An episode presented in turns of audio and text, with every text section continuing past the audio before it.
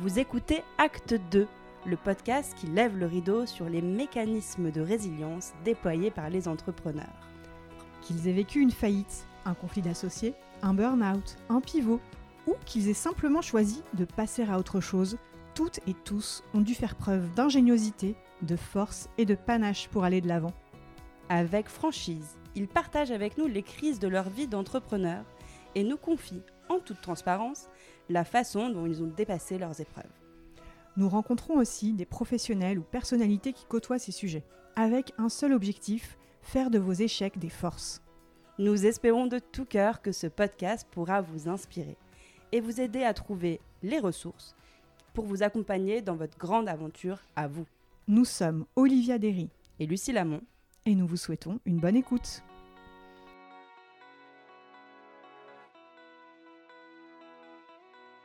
Nous vous proposons de découvrir dans cet épisode l'aventure d'Emmanuel Magnon. Emmanuel a cofondé Pampa, une entreprise de vente de fleurs. L'entreprise fleurit rapidement et rencontre un franc succès. Mais comme vous le savez, le chemin d'une jeune entreprise est semé d'embûches. Et c'est après une traversée houleuse de la crise du Covid qu'Emmanuel prend la décision de liquider son entreprise pour pouvoir passer à autre chose. Ce qui nous a frappé chez Emmanuel, c'est sa passion pour le métier d'entrepreneur et son courage. Et c'est pourquoi, pour ne rien vous cacher, nous espérons que son témoignage inspirera des vocations.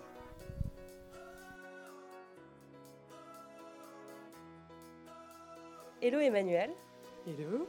je suis contente de te rencontrer enfin, donc euh, c'est la première fois qu'on se voit, on ne s'est jamais parlé avant. Merci beaucoup euh, d'avoir accepté du coup euh, de, de participer à ce podcast. Et euh, peut-être pour commencer, euh, que tu te présentes, que tu nous dises un peu qui tu es, ce que tu as fait, quel est ton parcours, d'où tu viens. Yes, ben, merci beaucoup de me recevoir. Je suis très contente d'être là. Euh, donc, je m'appelle Emmanuel, j'ai 34 ans, je suis née et j'ai grandi à Marseille. Je suis arrivée à Paris après le bac pour faire mes études. J'ai voulu faire une école d'art appliqué pendant tout le temps où j'étais au lycée pour pouvoir faire du design, quelque chose de créatif. Et puis en fait, euh, j'ai complètement bifurqué. Euh, j'ai fait une école de commerce. Au début, je savais pas trop ce que je faisais là, évidemment, mais euh, j'ai fini par me prendre de passion pour tout ce qui était stratégie, branding et entrepreneuriat. À la fin de mes études, je suis allée travailler en agence. J'ai fait un peu d'événementiel, je travaillais pour des festivals comme Calvi on the Rocks, Love Green. Et après, j'ai commencé à travailler plutôt euh, en digital, en web à l'époque. C'était avant euh, l'avènement des réseaux sociaux pour les marques, etc. Donc, euh, et moi, j'étais du côté de la prod, puisque j'étais chef de projet. Mais ce que je voulais, c'était d'être, c'était être du côté des créas. Ça veut dire quoi du coup chef de projet? Tu pilotais les projets de manière globale, c'est ça? C'est ça, en gros, je faisais l'interface entre le client euh, et les équipes en interne, donc euh, euh, équipe créa, équipe dev. Quand on fait un parcours école de commerce, c'est assez classique finalement d'aller vers les agences ou parce que mo- moi j'en ai fait une aussi d'école de commerce Ouais. et du coup je vois plutôt euh, enfin je connais très peu d'amis qui sont allés en agence donc euh, est-ce que c'est Écoute, je sais pas à quel point euh, c'est commun ou pas.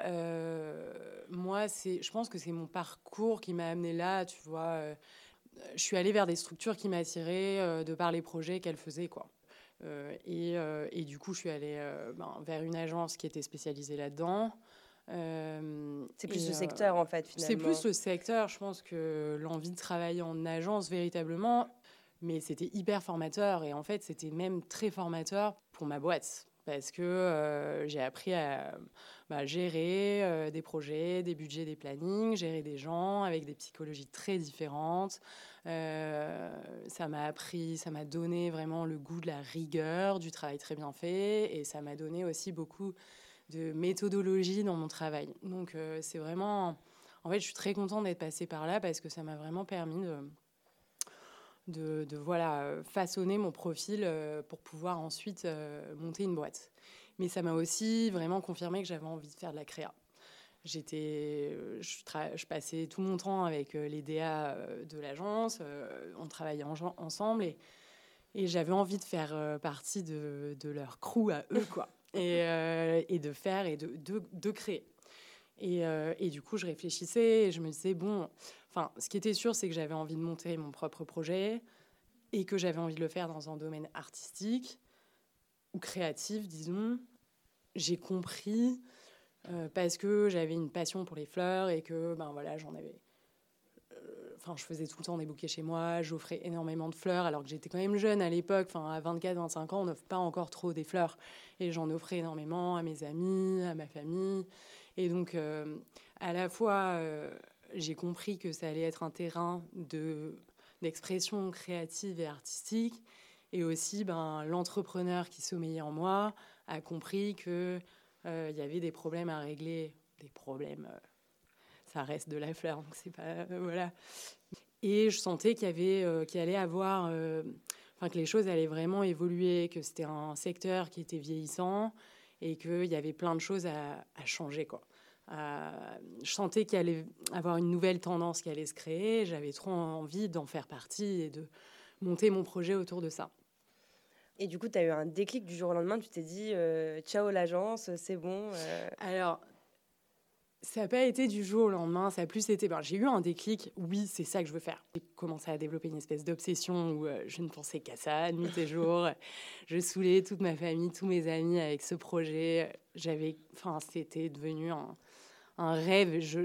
J'avais vraiment envie de, voilà, de, de, monter ça, mais je savais aussi de manière très réaliste que je ne pouvais pas euh, partir du jour au lendemain. Euh, je me disais qu'il allait falloir que je travaille encore un peu pour pouvoir essayer de négocier euh, ma rupture co, pour mhm. tenter de financer mon projet entrepreneurial grâce à ça. Le fameux filet de sécurité. Voilà. Tout, petit, faut qu'il et finalement, j'ai réussi à négocier cette fameuse rupture conventionnelle et je suis partie, donc c'était avril 2016. Donc ça a pris un peu de temps, il y a eu un petit, un petit process. Je pense que ce qui a été déterminant aussi, ça a été la rencontre avec euh, celle qui allait devenir mon associée, Noélie. En discutant, on a compris qu'on voulait toutes les deux monter une boîte, monter on avait l'idée de monter une boîte dans la fleur toutes les deux et qu'en plus on avait envie de faire d'avoir des rôles très distincts euh, chacune dans cette boîte et donc on s'est dit bah très bien associons-nous et donc euh, voilà comme je disais avril 2016 je quitte mon job et je me lance à 100% euh, dans l'aventure Pampa. On se lance à 100% sur le projet, euh, on itère, on réfléchit euh, à notre modèle. On a d'abord pensé à un modèle de marketplace où on irait euh, voilà, sélectionner euh, les fleuristes les, plus cool et les, plus stylés.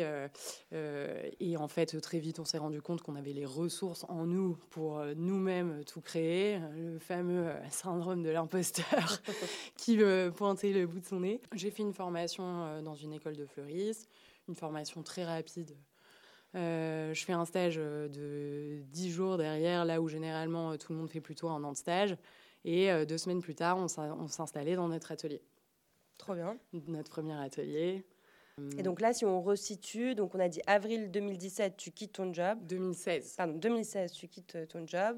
Et du coup, euh, l'installation dans le premier atelier euh, de ce qui va devenir Pampa, c'était en septembre 2016. Donc, oui, donc très, très rapide. assez rapidement. Quoi. Mm. Là, bah, on passe deux mois à façonner notre offre, notre produit, sélectionner nos fournisseurs à Rungis, faire notre branding, notre site. On Vous êtes encore euh, toutes les deux à ce moment-là On est toutes les deux, on fait tout en interne.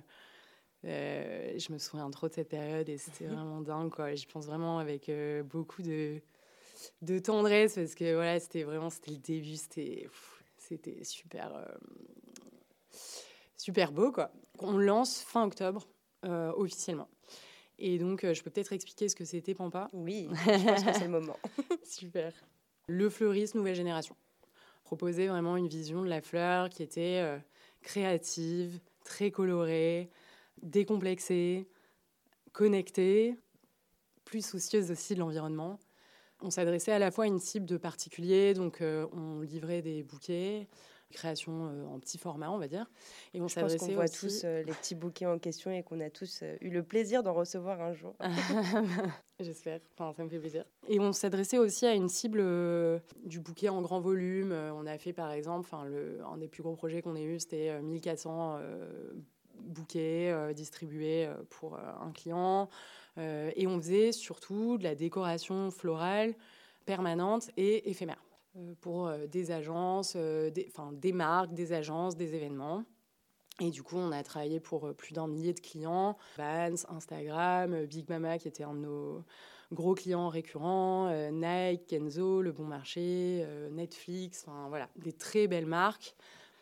On a aussi réalisé des décors pour des artistes comme Angèle, l'impératrice, euh, et, bref, euh, je reviens au lancement.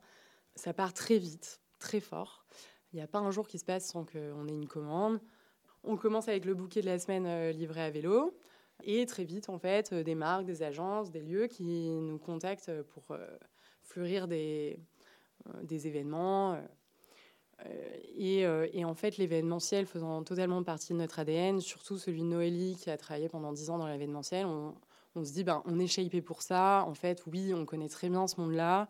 C'est intéressant parce que du coup, euh, on va euh, créer des univers euh, sur mesure. et évidemment, d'un point de vue financier, on y voit aussi un intérêt puisque, voilà, on, se dit qu'on va continuer à faire du bouquet et de l'événementiel. D'un point de vue opérationnel, c'est un vrai challenge parce que, voilà, il faut pouvoir mener les deux de front. Mais on voit la livraison de bouquets comme un canal d'acquisition pour l'événementiel, puisque en fait, quand on livre un bouquet à quelqu'un, bah, il, connaît, il voit que c'est du Pampa, il se renseigne un peu, il voit que Pampa fait l'événementiel, et puis en fait, cette même personne, elle, elle travaille dans une boîte qui a des besoins en événementiel, et bref, ça décupe notre, notre notoriété, et donc le bouquet, en fait, on est sur un panier moyen peut-être à 40 euros, avec une marge qui n'est pas forcément voilà, énorme, alors que bah, l'événementiel, on est sur des budgets beaucoup plus gros, avec euh, voilà, une marge qui est hyper maîtrisable.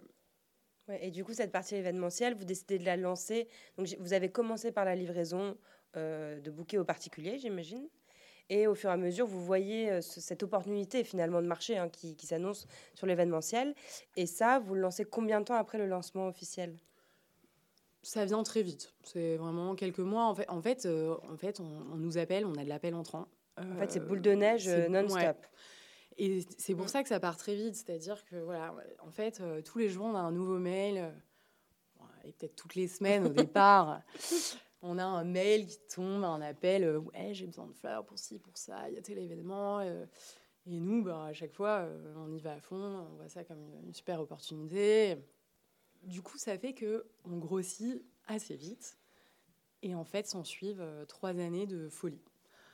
Euh, tout le monde veut bosser avec nous, et je dis ça euh, sans prétention aucune, mais voilà, c'est vrai. Enfin, on, avait des articles dans plein de magazines.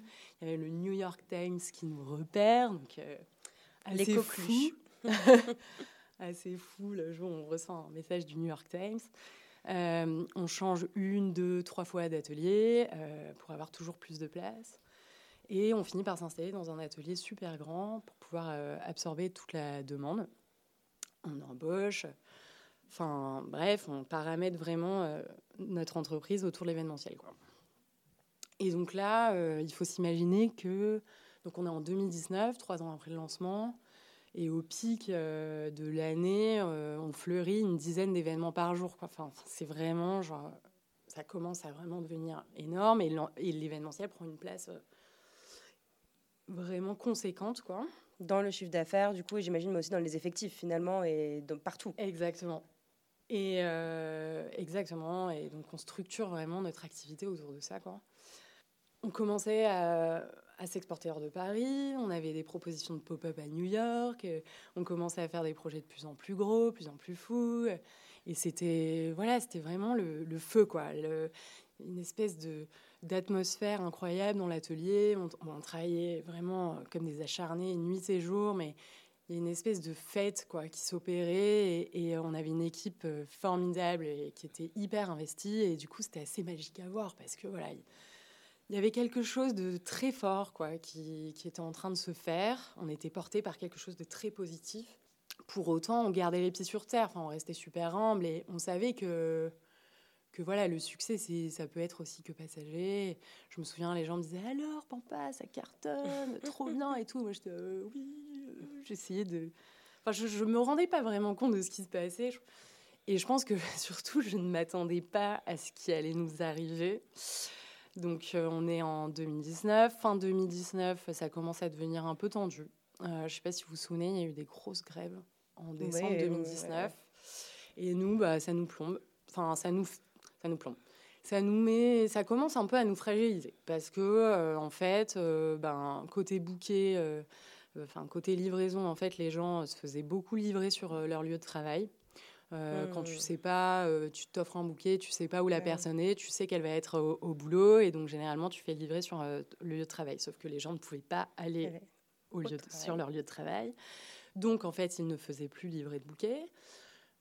Et en parallèle, côté événementiel, ben, en fait, les événements s'annulaient parce que les gens ne pouvaient pas s'y rendre. Et donc, en fait, on n'est pas du tout dans nos prévisions. Donc là, on commence un peu à, ok, premier gros, grosse galère, euh, on doit prendre des décisions assez difficiles, mais bon, on les prend, c'est la vie de l'entrepreneur, hein. donc euh, voilà, on, s'accroche, on continue, on, continue d'avancer. Bon, il y avait quand même, euh, voilà, des... Des cailloux dans la chaussure? Oui, mais je veux dire en fait, il y avait quand même des, des bonnes perspectives. Enfin, bon, ok, voilà, c'était exactement ça. Un caillou dans la chaussure, mais on se disait que. Et puis, bah, on avance un peu. Puis là, début 2020, fin février, début mars, les événements qui commencent à s'annuler un par an. Parce que ben, on commence à voilà les discussions autour du Covid commencent à mhm. s'intensifier. On sait que voilà ça va commencer à devenir très très très compliqué. Enfin arrive le, le confinement quoi. Et euh, bah là, on ferme, euh, on ferme tout pendant deux mois. Euh, toutes les équipes sont, sont en, arrêt, sauf Noélie et moi. Et, et là, ben, quand tu as 60% de ton activité, de ton chiffre d'affaires, de tes effectifs, de ton atelier, donc de tous tes coûts fixes qui repose sur un secteur qui disparaît entièrement, à savoir l'événementiel, bah là, les choses, elles commencent à devenir très compliquées.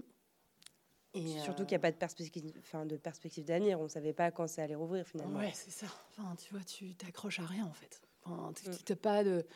Donc là, on passe deux mois à travailler euh, d'arrache-pied, euh, à tout remettre à plat, à euh, queuter, queuter, queuter, euh, voilà, euh, à tout rationaliser. Et, et en fait, on était sur une trend depuis trois ans où chaque année, on doublait notre chiffre d'affaires. on avait dans nos prévisionnels pour 2020 3 millions d'euros de chiffre d'affaires, dont 1,8 million basé sur l'événementiel. voilà. Et, et, du coup, ben, finalement, bon, on savait très bien qu'on n'allait pas les faire. On a réussi à faire 1 million ce qui était quand même pas trop mal euh, considérant euh, la période. Euh, ce qui correspondait du coup à notre prévisionnel hors événementiel, moins les deux mois de fermeture. Quoi. Cette année-là, tout a changé. et enfin, toute l'équipe était à bout de force en fait. Enfin, c'était c'était hyper difficile, tu vois, entre les confinements, les couvre-feux, les restrictions, euh, l'absence de projets qui nous motivaient, euh, qui nous portaient. Enfin, ça a été très dur pour tout le monde. Et on était dans un espèce de roller coaster euh, émotionnel.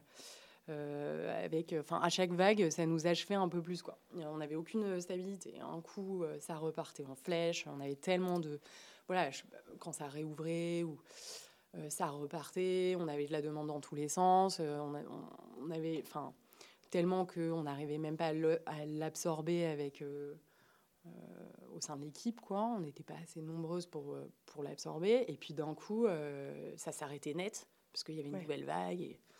Donc même prévoir les montées et les descentes en charge était complètement impossible et l'exercice devait être très stressant. Exactement. Enfin, on n'arrivait jamais à voir vraiment très loin. Et du coup, c'était bon, c'était assez dur. Puis en parallèle, euh, on se prend 40% euh, d'inflation euh, sur toutes nos matières premières, donc les fleurs, les emballages, tout. Donc ben voilà, on pouvait pas continuellement continuer. On a essayé de se premiumiser déjà. C'était une de nos stratégies suite au, premier confinement, voilà, pour essayer de, de, mieux de, de pallier au manque de l'événementiel. On a décidé d'augmenter nos prix côté euh, bouquet. Euh, on, a, voilà, on a premiumisé la marque, etc. Mais on n'allait pas continuer continuellement à monter les prix. Et donc, bah, forcément, nos bénéfices, notre marge avec ces, augmentations, cette inflation, bah, euh, ils, prenaient ils en prenaient un coup. Euh, comme si euh, ces crises ne suffisaient pas en tant que telles, chaque jour un nouveau problème se présentait. Donc voilà, des problèmes opérationnels, des problèmes RH, des cambriolages. je vais donner peut-être quelques exemples pour illustrer, parce que ça permet vraiment de se projeter. Mais par exemple, nous, notre atelier était dans le 10e à Paris. C'est un quartier qui est infesté de souris. Euh, et, en fait, nous, ben, on faisait beaucoup, beaucoup de fleurs séchées. Donc, euh, je sais pas, ça représentait peut-être 30% de notre chiffre d'affaires, donc c'était quand même conséquent. On avait beaucoup de stock. Et euh, ben, les, les, fleurs séchées, ça attire les souris. On a appris à nos dépens. Mais voilà, enfin, évidemment, en fait, dans les fleurs séchées, il y a du blé, voilà. Donc les souris, c'était genre un excellent terrain de jeu pour elles. Et donc, ça, a dévasté une partie de nos stocks. Donc, euh, bah, on a dû débourser des milliers d'euros euh, pour. Dératiser. Euh, voilà, dératiser, réparer, enfin, racheter du stock, etc. Bon. on décide de se séparer d'une personne hyper. C'était hyper dur parce que ça faisait longtemps qu'elle était dans la boîte mais on prend la décision de s'en séparer parce que ben, on n'arrivait plus à la rémunérer. Enfin, on avait plus de quoi la rémunérer ou, même peut-être l'occuper, quoi. Donc, euh, bon, bah, à contre-cœur, on décide, on est obligé de faire un licenciement économique. Euh, mais en fait, ça nous coûte 15 000 euros de la licencier parce que voilà, euh, elle était super ancienne. Tous ses congés payés qu'elle aurait dû prendre, elle les a pas pris parce qu'à ce moment-là, elle était en congé elle était en arrêt maladie. Donc en fait, euh, tout s'était accumulé. Bref, on doit sortir une somme d'argent énorme. On arrive à l'étaler, mais c'est toujours des petits trucs en fait. Si tu veux, c'est des problèmes. Oui, c'est des problèmes euh, liés à l'entrepreneuriat. Et quand on est entrepreneur, on a des problèmes et c'est comme ça. Mais là, c'est des problèmes qui créent des. qui, qui viennent tendre notre trésorerie. C'est ça le souci, quoi. C'est-à-dire que en fait, tu es en train de déployer une énergie folle, tu fais des efforts euh, dans tous les sens, tu mets, tu as une espèce de, politique d'austérité au sein de ta boîte euh, pour essayer de, d'avoir une trésorerie saine. Et en fait, tu as des, choses comme ça qui viennent complètement te mettre à mal, quoi, mettre à mal tous tes efforts. C'est un peu la loi des séries. Euh. Exactement. Il y a ma grand-mère qui dit toujours quelque chose, mais je crois que c'est un président français qui l'a dit, je sais plus lequel. C'est, tu sais, fais attention, les merdes, elles volent en escadrille. je crois que c'est un président français qui l'a dit, mais c'est un peu ça. Bah, franchement, c'était exactement ça. L'image est bien choisie parce que vraiment, mais en fait, chaque jour, c'était mais quoi, mais encore, mais j'ai vécu des trucs que je n'aurais jamais pensé vivre en tant que euh, chef d'entreprise et en plus une boîte euh, dans la fleur où tu vois, on est plutôt dans un espace de bienveillance. Enfin, je te jure, j'ai des trucs tous les jours. En fait, c'était waouh, ok, qu'est-ce qui va se passer? Et du coup, des choses qui te détournent aussi de ton objectif, c'est-à-dire que tu te lèves le matin en disant euh, voilà ma tout doux, je vais créer tel nouveau produit, on va faire telle nouvelle offre pour relancer. Non, tu vas devoir gérer un euh, problème de livraison, problème de machin. Enfin, bon bref, euh, année super galère. Malgré. Là, on est fin 2020. Ouais, on est fin 2020, début, début 2021. donc malgré des moments très difficiles, ben, on s'accroche. Euh, Avec Noélie, du coup, ça va euh, toujours bien, vous entendez bien ouais, oui, oui, voilà, je pense que évidemment, il y a des discussions euh, dans ces moments-là où, enfin, c'est pas tout rose comme au début où ah, voilà, on se lance et c'est génial. Bon, c'est un couple, hein, l'association, donc bon, c'est oui, tu, vis aussi des mais oui, enfin, on reste unis, on se dit allez, on, avance, on, veut que, veut arriver à retrouver cette vibe qu'on avait euh, pendant les trois premières années. Et on se dit qu'on va, on va trouver le truc qui va euh, nous permettre de, repartir dans la bonne direction, quoi. Donc, euh, pour pallier au manque d'activité liée à l'événementiel, on décide d'ouvrir une, une, boutique en fait, on a vachement de place dans notre atelier, on a pignon sur rue, et donc on se dit, euh, en fait, il y a un des secteurs, un des seuls secteurs qui ne souffre pas euh, dans le retail. euh, de la crise, c'est la, fleur. Les fleuristes, euh, sauf pendant le premier confinement, restent ouverts euh, pendant, à chaque fois que les, les autres boutiques ferment. Enfin voilà, ça se développe vachement. Les gens achètent beaucoup de fleurs pour chez eux. Donc on se dit, bon ben voilà, on a de la place, ouvrons, créons une boutique. On, on, tourne avec l'équipe, on n'embauche pas du staff. voilà, on n'avait pas les moyens de faire ça à ce moment-là, mais testons. Donc, tu avais une entrée, en fait, dans votre atelier, il y a une entrée sur rue, dans, c'est dans le dixième, il y avait une entrée, donc vous pouviez convertir. Quoi. Exactement, c'était un ancien franc-prix, en fait. Et du coup, euh, on avait... Euh, et donc, on a, on a pris 20 mètres carrés, euh, on a tout construit, voilà... Nous-mêmes, Nous-mêmes, voilà. on a juste... on a juste fait construire une, une petite cloison pour pouvoir séparer avec les bureaux. Et puis voilà, on, on a ouvert la boutique. Et, et en fait, quartier absolument pas commerçant, rue pas du tout passante, euh, avec zéro marketing, on arrive quand même à dégager 100 000 euros de chiffre d'affaires euh, sur une année. Donc euh, on se dit, en fait, surtout ce qu'on voit, c'est que les gens, là où généralement, tu vois, dans la fleur, en fait, tu vas plutôt aller, enfin, tu fais rarement plus d'un kilomètre pour acheter des fleurs, tu, vas dans le fleuriste à côté de chez toi, par exemple du quartier. Et là, les gens traversaient littéralement Paris pour venir acheter des créations Pampa. Donc on se dit, bon, il y a, peut-être un truc à faire. En fait, on sent que les gens, ils ont envie de vivre l'expérience Pampa en physique. Et nous, au fond, notre rêve, ça a toujours été d'ouvrir un lieu.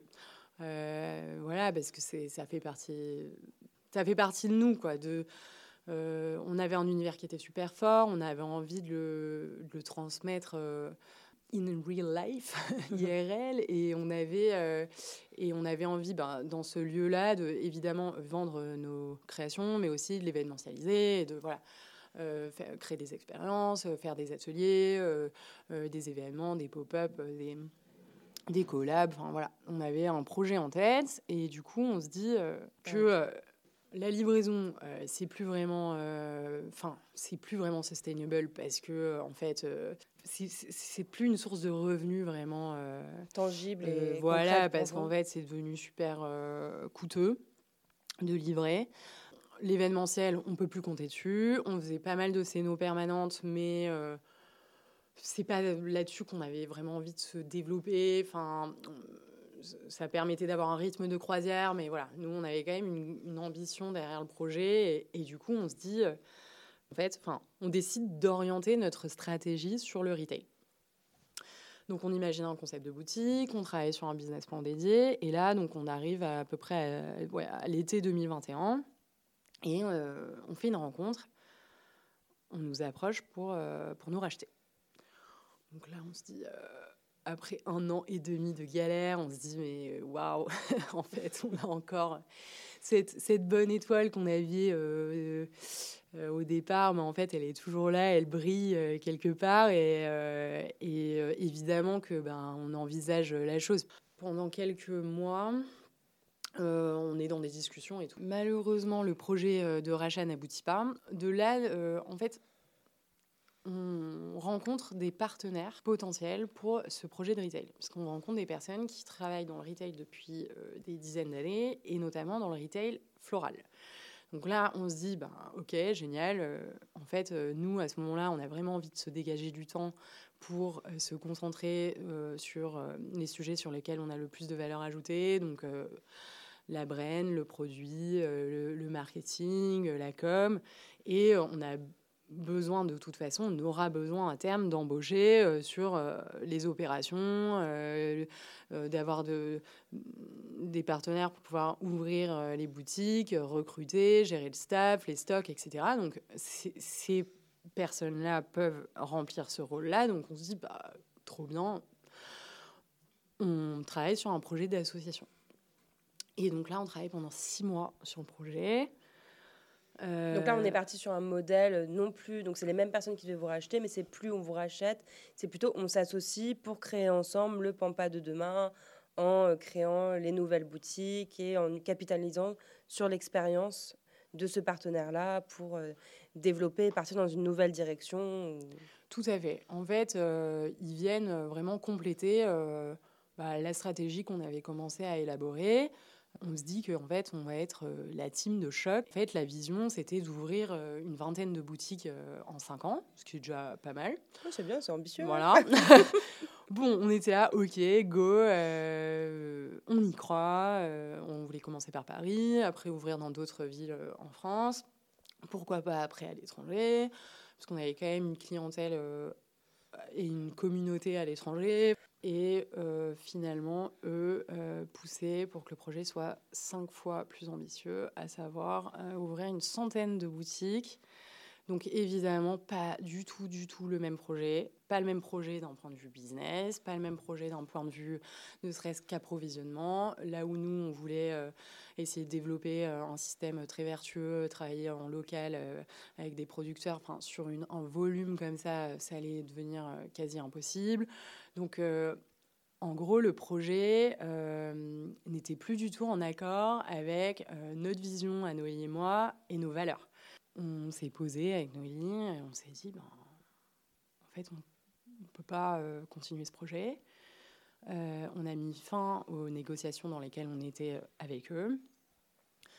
C'est-à-dire qu'on préférait ne pas poursuivre dans cette direction et potentiellement mettre à mal mettre en péril la boîte plutôt que d'aller euh, voilà oui euh, peut-être que euh, en fait on serait allé lever des fonds et on aurait peut-être développé on serait devenu le nouveau Montsouffleur et peut-être que ouais on aurait réussi à gagner de l'argent avec tout ça et tout. Mais non en fait enfin on n'était pas du tout en accord avec ça. Et donc là on s'est dit bon donc on a mis fin au projet on a on les a prévenus on en a parlé avec nos investisseurs. Et là on en a je me souviens très bien, on était au téléphone avec Noémie, je me souviens très bien de là où j'étais à ce moment-là, et on s'est dit, ben, en fait, on arrête. On arrête. Ça fait, c'était vraiment, c'était la dernière tentative. Ça faisait six mois qu'on bossait encore, enfin, qu'on est passé sur un projet qui finalement n'allait pas aboutir, et du coup, ben, c'était un peu, on a mis toute notre énergie dedans, et on s'est posé la question, bon, bah, peut-être qu'on peut le faire sans eux, peut-être qu'on peut aller trouver d'autres personnes qui rempliraient leur rôle. Mais en fait, on n'en avait même plus l'énergie. Et puis, en fait, mine de rien, ça allait prendre du temps. Et pendant ce temps, bah, on avait toujours cette réseau qui était super fragile. Et, euh, voilà, et on, était au bout d'un truc, quoi. Au bout d'un processus. Et du coup, on a dit, euh, et donc ça, c'était il y a un an, en février 2022. Et on a dit, bah, stop, on arrête. Et, euh, et, voilà. Et là, à partir de là, ben, on a prévenu l'équipe. On a mis voilà, quelques jours euh, à accepter l'idée. Euh, on en a parlé avec nos investisseurs qui ont dit mais évidemment, en fait, euh, vous avez, on le sait, vous êtes montré hyper résiliente. Vous avez donné tout ce que vous pouvez. nous, on savait qu'on était allé vraiment. Enfin, on a, on a tout fait, quoi. Tout fait. Hum, et, et donc voilà, passé cette phase-là, ben, on en a parlé avec l'équipe. Euh, bah, qui a compris, quoi. Enfin, qui était d'ailleurs d'accord avec nous, en fait. Enfin, on était super tristes et c'était un déchirement et tout le monde était. Vous étiez combien de personnes à l'époque euh, dans l'équipe? bah, Du coup, à ce moment-là, on n'était plus que 5. Alors, qu'on était monté, euh, on était, en un moment, on était une quinzaine. Et, et en, fait, en fait, on était une quinzaine. Et puis finalement, bon, on a dû se séparer de certaines personnes. Et puis, euh, les gens partaient euh, au bout d'un moment, enfin, les gens partaient, ils changeaient de vie, euh, je sais pas. Il y en a un, il voulait devenir. On vécu tous les drames du confinement aussi. Et puis voilà. tu vois, les gens voulaient changer de vie, partir de Paris, devenir chef en cuisine. Enfin, voilà. Donc, en fait, finalement, les gens partaient, puis nous, on les remplaçait pas, parce qu'on n'avait pas les moyens. Et du coup, on se retrouvait à toujours avoir plus de taf, euh, même si l'activité, il y a des moments où l'activité était, pas hyper intense, ben, en fait, euh, du coup, on se retrouvait à, tout faire, à peu près euh, tout dans la boîte, sauf ce pourquoi on, était là à la base, quoi. et je pense qu'on perdait aussi un peu le sens de ce qu'on faisait. Donc, Noélie et moi, je pense qu'on stagnait en tant que en tant que fondatrice, en tant que directrice. Plafond de verre un peu ou plateau. Oui, parce que aussi, euh, en fait, euh, la boîte, elle ne se développait plus on était sur une, voilà, on est, en fait, on était sur une espèce de plateau. Donc, en fait, euh, nous-mêmes, en tant que fondatrice ou directrice, on, enfin, on n'évoluait plus dans nos rôles. Plus du tout. On en n'apprenait plus. Mm. Et puis, euh, presque, on avait l'impression de régresser. Parce qu'en fait, on repartait, on recommençait à faire des choses qu'on faisait au tout début. Why not? Mais juste, en fait, euh, Une fois, t'as envie d'avancer aussi, quoi. tu vois. Et c'est ça aussi qui nous a poussé à arrêter. C'est que en fait, il fallait qu'on reprenne le contrôle de nos vies. Et euh, voilà, on a commencé, on avait 27 ans, on a décidé d'arrêter, on en avait 33, c'est ça. Et du coup, ben, c'est encore, tu vois, tout est encore possible. Et euh, voilà, on avait, on, avait, on avait besoin d'avancer. Et on est arrivé à la conclusion qu'en fait, c'était plus tenable d'un point de vue économique, parce qu'en fait, il y avait zéro stabilité. Les fondations sur lesquelles on a monté Pampa, euh, elles elles n'existaient plus. Enfin, voilà, c'était impossible de, continuer à faire le pampa d'avant. Euh, c'était plus tenable aussi, euh, mine de rien, d'un point de vue écologique et environnemental. En fait, on a mis au point euh, un le système qui soit le plus vertueux qui soit avec nos capacités. Euh, mais on savait qu'on n'était pas irréprochable. Et en fait, par nature, ben, en fait, faire de la fleur, ça veut dire euh, utiliser des ressources euh, de la planète pour faire pousser des fleurs, pour un besoin qui est éphémère. Enfin, pour un besoin. En fait, c'est même pas pour un besoin, c'est pour un, un plaisir qui est éphémère. Euh, nous, on s'est beaucoup développé sur la fleur artificielle, parce qu'en fait, il y avait une énorme demande qui émanait des entreprises, parce qu'en fait, euh, vous, pouvez voir hein, maintenant, il y avait plein de devantures, de restos, de Oui, boutiques oui. où il y a des fleurs. Bon, bah, c'est des fleurs en tissu et en plastique. Alors, certes, euh, en fait, finalement, ces fleurs-là, elles durent euh, très très longtemps dans le temps, donc l'empreinte écologique, l'empreinte carbone, elle est, elle est optimisée, on va dire. Je, voilà Allongé. allongée par rapport à. Enfin, comment dire Réduite, plutôt. Sur, voilà, parce qu'elle est allongée sur le temps, euh, vis- versus une fleur euh, fraîche, en fait, qui dure pas très longtemps. Mais bon, enfin, on sait très bien, même si on sourçait bien nos producteurs, euh, nos fournisseurs, et que on savait qu'ils faisaient attention aux matériaux qu'ils utilisaient, etc. Enfin bon, on a quand même, enfin, on sait que voilà, c'est c'est c'est des- ça a une empreinte. Carbone importante et, je pense qu'on le vivait de moins en moins bien aussi, tu vois. Et je pense que c'est aussi ça peut-être qui nous poussait à aller vers, euh, à s'intéresser à, à d'autres choses, à, à peut-être euh, essayer de travailler dans d'autres domaines. Et, enfin, voilà, c'était tout un tas de, de raisons. Euh, et puis il y avait aussi, enfin, c'était plus tenable d'un point de vue tout simplement psychologique. Tu, Mm. tu passes deux ans, euh, en fait, tu n'as- ne pas avoir de, visibi- de visibilité à plus de deux mois pendant deux ans, c'est juste épuisant. Enfin, tu. Enfin, voilà, je pense que euh, pour tenir une boîte, et une boîte comme ça qui demande énormément d'efforts opérationnels, tu dois être tout le temps là, euh, il y a tout le temps des trucs à gérer, il y a tout le temps des imprévus, il faut énormément d'énergie, quoi. Et pour relancer un nouveau projet, euh, voilà, trouver des solutions euh, financières, etc., il faut beaucoup d'énergie. Donc, euh, on s'est dit, euh, voilà, reprenons le contrôle de nos vies, ce que je disais juste avant, et arrêtons. Et voilà. Et du coup, la fermeture, ça s'est passé comment? Vous avez fait euh, une liquidation euh, classique, sèche, ou vous êtes... On, ouais, on a fait une liquidation. Du coup, en fait, mais sans passer par un redressement judiciaire? Non, sans repasser par un redressement judiciaire. En fait, ce qui s'est passé, c'est que nous, on, on ne souhaitait pas passer par la case euh, redressement judiciaire. On voulait aller directement sur la liquidation parce que, en fait, on n'avait plus l'énergie. Euh, et donc, ce qu'il a fallu faire, c'était convaincre euh, les, les juges, quoi, euh, au tribunal de commerce pendant l'audience, du coup. pendant l'audience. Et donc, et donc, en fait, on leur a expliqué ben, toute l'historique. Euh, et on leur a dit que voilà, on avait, enfin, on leur a démontré qu'on avait vraiment tout fait jusqu'au bout, euh, qu'on avait euh, voulu même s'associer, qu'on avait un projet, et que finalement ça s'est pas fait. En fait, juste stop quoi. Ils ont compris. Mais du coup, bah, on s'est lancé. Là, on est dans une procédure de liquidation classique, pas simplifiée, donc qui dure deux ans. Et Mais ça bon, a commencé, du coup euh, ça a commencé en avril. euh, Donc, on a 2000. pris la décision en février 2022. Et euh, en avril Donc, entre février et début avril, on a essayé de prendre le maximum de projets. On voulait rendre la boîte avec le plus d'argent possible. Et du coup, voilà, jusqu'à début avril, on a travaillé. début avril, on s'arrête, on arrête les opérations. et fin avril, on passe au tribunal. Ben voilà, je dis que ça dure deux ans, mais en réalité, là maintenant, on n'est plus vraiment impliqué dedans. Enfin, les salariés, du coup, ont été licenciés. On a souvent, euh, dans ce cas-là, il y a souvent aussi des questions sur euh, bah, qu'est-ce qui se passe mm. pour mes salariés, il leur arrive quoi, euh, mon équipe. Alors, nous, on a décidé de prendre un avocat.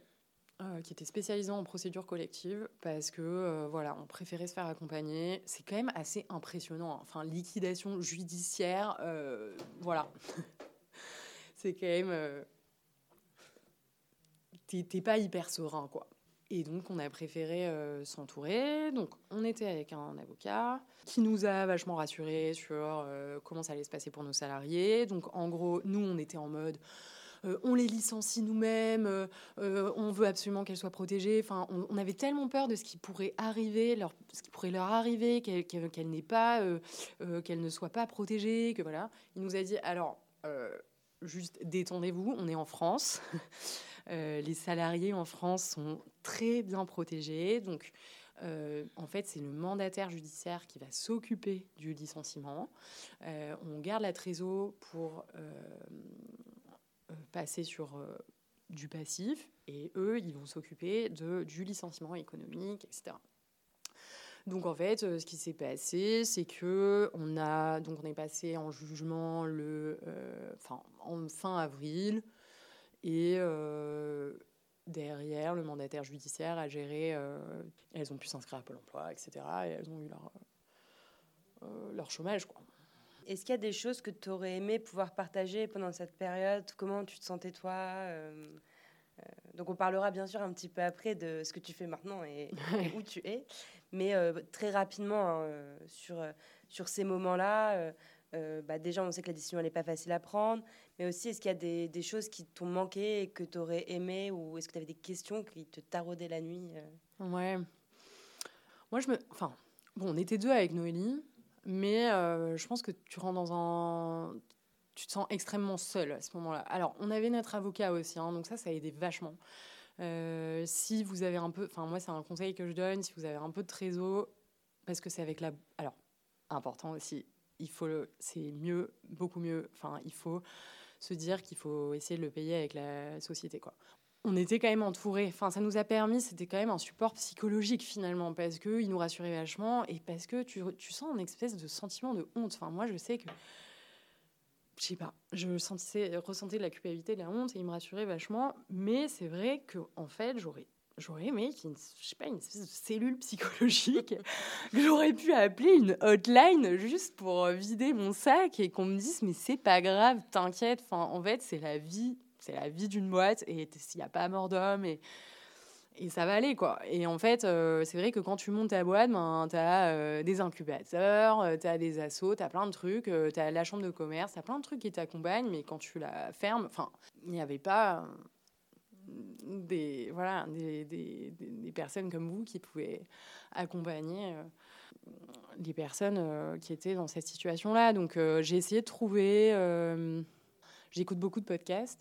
J'ai essayé de chercher des témoignages, puis j'en avais déjà entendu, mais pas beaucoup, hein, parce qu'on ne parle mhm. pas beaucoup de ça. Hein. on parle beaucoup des succès, des success stories, etc. Des histoires incroyables des entrepreneurs, mais on ne parle pas trop de la fin, quoi. Et euh, pas en France en tout cas. oui, voilà. C'est pas trop dans notre culture. Bon, aussi, j'ai la chance, enfin, mon mari, il est entrepreneur, donc euh, j'étais vachement entourée à ce niveau-là aussi, parce que du coup, je pouvais vachement parler avec lui.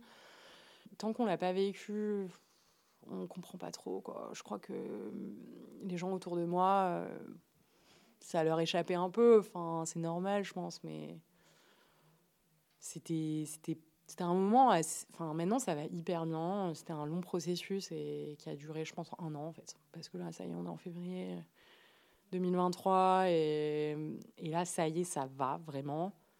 Euh, mais c'était vraiment des hauts et des bas euh, j'ai mis C'est une très longue réponse à ta question. Non, c'était parfait.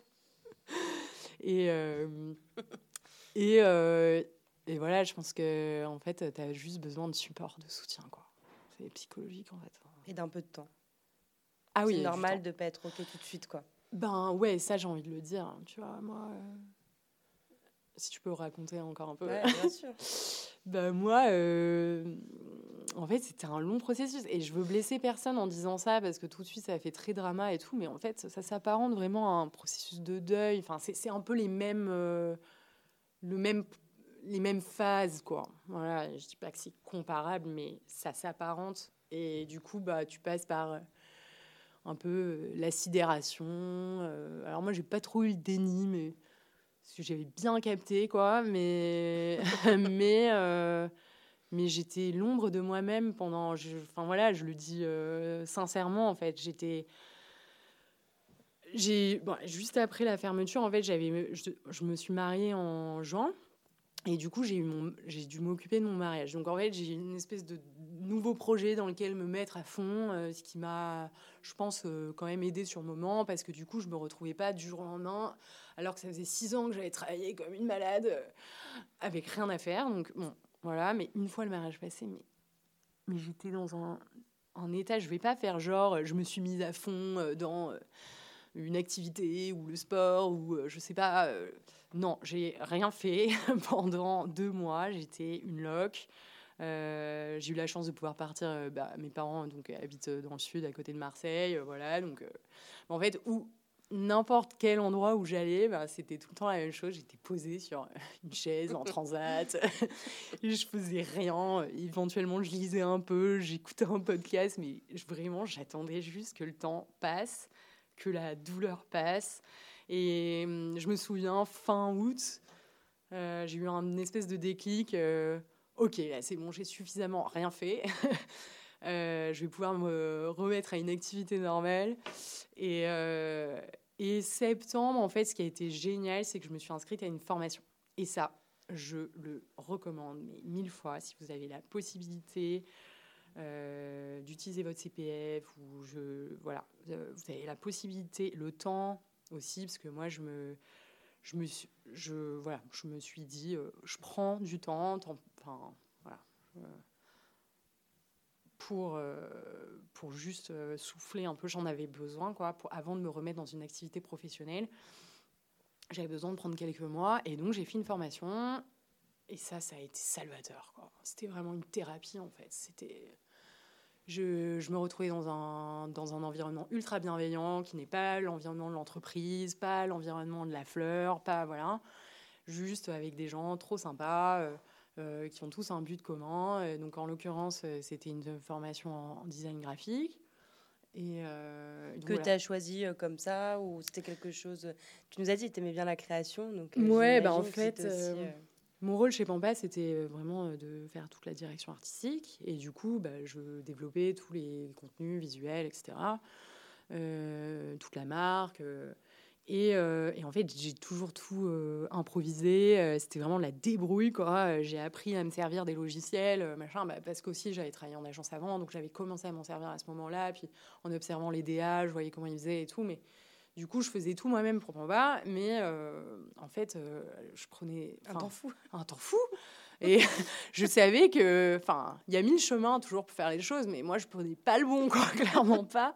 Et du coup, bah, je me suis dit, et en fait, je je ne savais pas encore exactement euh, vers quoi j'allais, mais je savais que euh, j'avais envie de continuer et poursuivre dans la créa, quoi. Et donc, je me suis dit, ben voilà, je vais enfin me poser et on va m'apprendre à faire des choses. Et aussi, c'était ça qui m'a plu dans le, la formation, c'est que après avoir donné pendant six ans, parce que en fait, entreprendre et avoir une équipe, etc., c'est donner en permanence bah là, on m'a, j'ai reçu. voilà, j'ai reçu l'information, on m'a apporté des choses, on m'a appris à faire des choses. Euh, j'ai appris, euh, j'ai développé des nouvelles compétences. Et ça m'a fait un bien fou et ça m'a confirmé euh, que j'avais vraiment envie de faire du design. et, et là, j'ai commencé à aller vraiment mieux.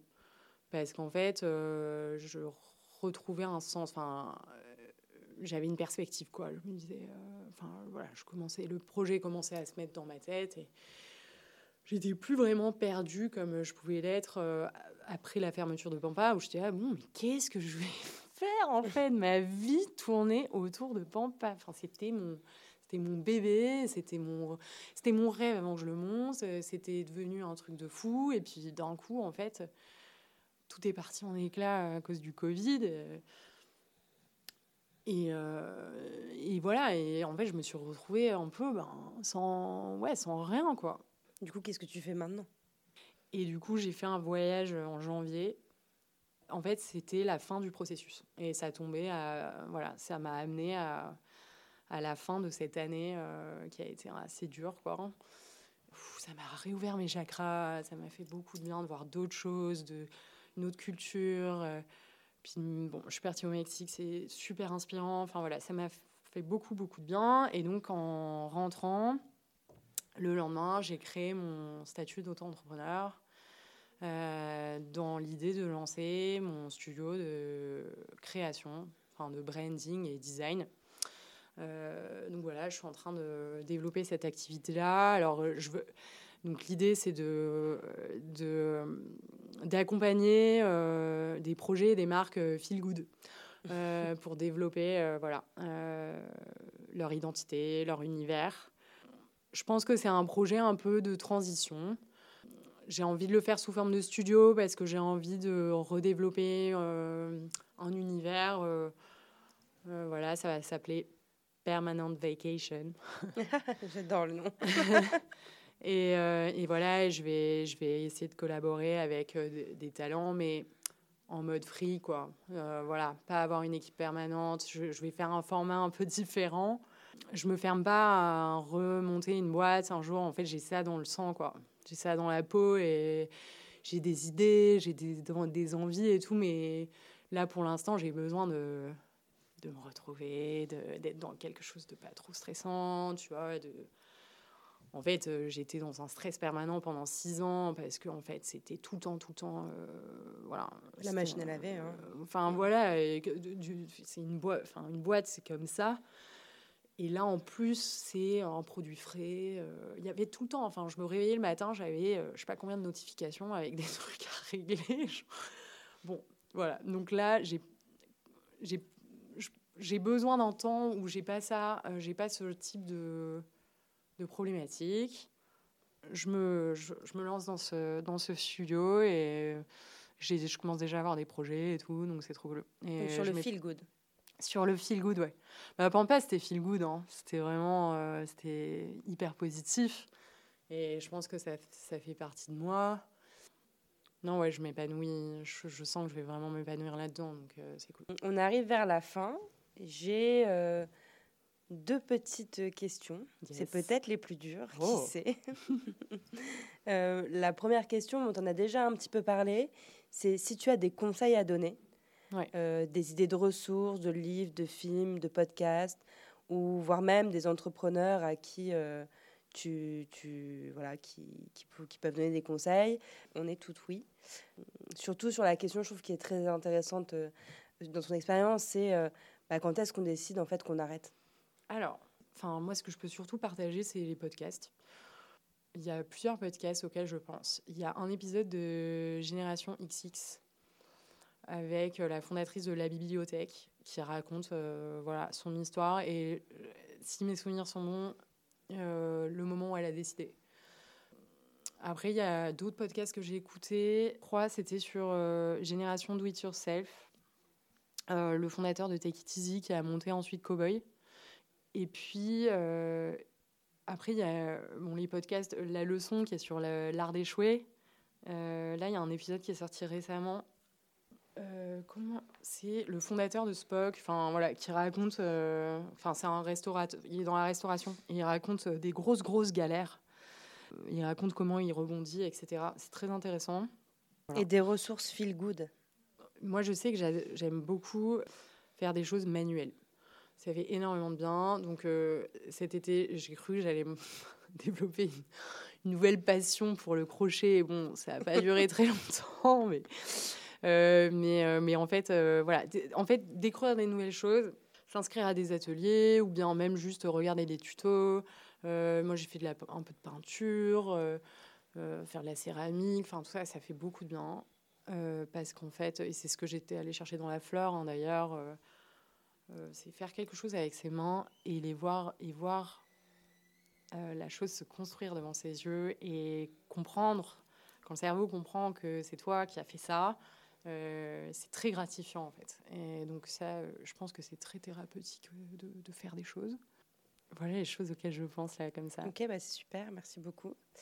Euh, et du coup, la dernière question, c'est est-ce que tu penses qu'il y a encore des progrès à faire concernant l'accompagnement des entrepreneurs qui sont en fin d'aventure, hein, on va dire ça comme ça, en France aujourd'hui? Ah bah oui, clairement. Euh, je pense qu'il faut vraiment démystifier l'arrêt d'une boîte, enfin la décision, euh, essayer de parler de l'échec autrement. Euh, essayez aussi de faire comprendre que non, enfin c'est pas parce que tu arrêtes ta boîte, tu décides de l'arrêter ou tu dois l'arrêter que c'est forcément un échec. En fait, tu as déjà quand même une victoire, c'est que tu as monté ta boîte. Et ça, c'est quand même Enfin, faut saluer le courage qu'il y a derrière ça, de voilà, quitter son job, euh, ne avoir euh, pas forcément des ressources financières euh, et d'essayer d'aller vendre un nouveau concept. et voilà, ça fait partie du, du process d'être entrepreneur et, de, et peut-être arriver à faire comme aux États-Unis où en fait, tant que tu n'as pas failé trois boîtes, t'es pas, pas un vrai quoi. Non, mais voilà, sans aller dans des extrêmes non plus, mais ça serait cool d'arriver à, à, ce que la culture évolue autour de ça et qu'on en parle. En fait, euh, bon, il y a quand même hein, des, des, des, des, podcasts et tout, mais je pense que ce que vous faites, c'est très important. C'est à la fois le côté de l'accompagnement et euh, mettre euh, en lumière ces histoires. Quoi. Je pense qu'il faudrait vraiment que les choses évoluent au niveau de l'après, euh, quand tu es entrepreneur, euh, tu n'as pas de chômage. Quoi. Et, t'as rien du tout. T'as rien du tout. Donc. Euh, t'as même pas le RSA Ouais, bah voilà, tu vois, je savais même pas ça. en fait, ouais, t'as rien, t'as le droit à rien. Et je trouve, alors je comprends pourquoi c'est comme ça. Enfin, je, je comprends l'idée qu'il y a derrière et c'est évidemment pour éviter des abus.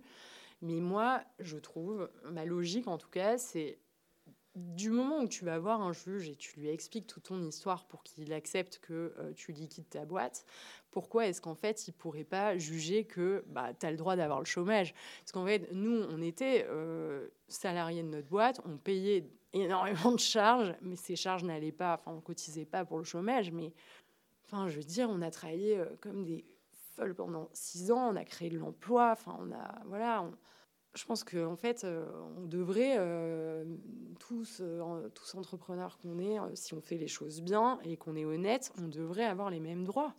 c'est très dur derrière de, se retrouver sans rien et de devoir, bah, du coup, bon, moi, j'ai, je me suis, je me suis débrouillée pour pouvoir prendre un peu de temps, mais j'ai, beaucoup de chance. Enfin, parfois, tu dois juste enchaîner et c'est pas simple, quoi. Donc, euh, non, ça, je pense que c'est vraiment un truc qu'il faut faire évoluer. Merci beaucoup, Emmanuel. C'était hyper intéressant de t'entendre. Bah, merci à vous. Euh, je suis sûre que ça va inspirer euh, beaucoup de personnes. Donc, merci pour ton honnêteté et ton partage. Bah, merci beaucoup. C'était cool de pouvoir partager tout ça un an plus tard.